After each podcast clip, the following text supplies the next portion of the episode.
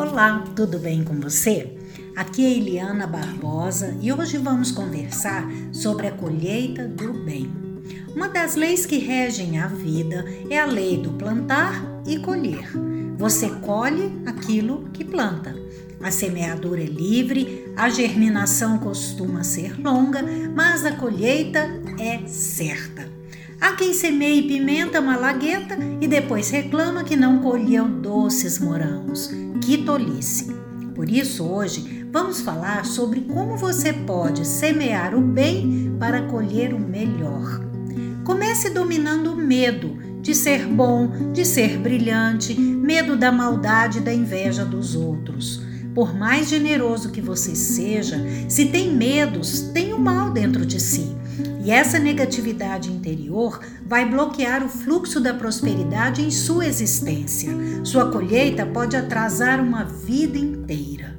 Ao eliminar o medo do mal, você se torna confiante para semear o bem por onde for e aberto para uma colheita abundante, sem demora. Segundo ponto, Pare de cobrar afeto e consideração de seus parentes e amigos. A iniciativa tem que ser sua. Se você quer ser amado, ame a si mesmo e ao outro primeiro. Quer ser admirado, elogiado? Elogie-se antes e elogie o outro. Você precisa doar para receber. Muitas pessoas casam-se à procura de amor e atenção, sendo que o correto é casar-se com a intenção de oferecer amor e atenção e, em consequência, recebê-los de volta sem cobranças. Muitos casamentos hoje em dia são desfeitos devido a essa expectativa dos cônjuges querendo colher antes de plantar. Você planta o bem quando é paciente com as pessoas complicadas, trata com carinho os idosos e doentes, evita críticas e julgamentos àqueles que pensam e agem diferente de você, quando ouve com respeito o desabafo de alguém, etc. Porém, vejo muita gente boa de coração não colhendo as bondades que planta. Sabe por quê?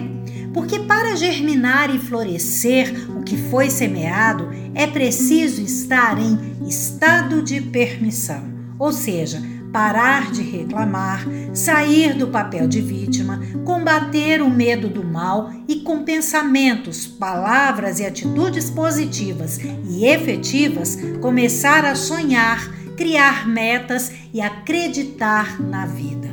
Se você tem sido bom para o mundo, então saiba que tem muitas coisas boas para acontecer em seus caminhos. Basta que você permita que cheguem até você.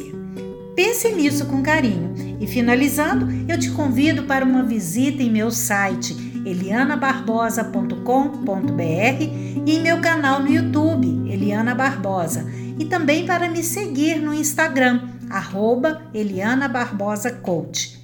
Uma boa vida para você e até o nosso próximo encontro.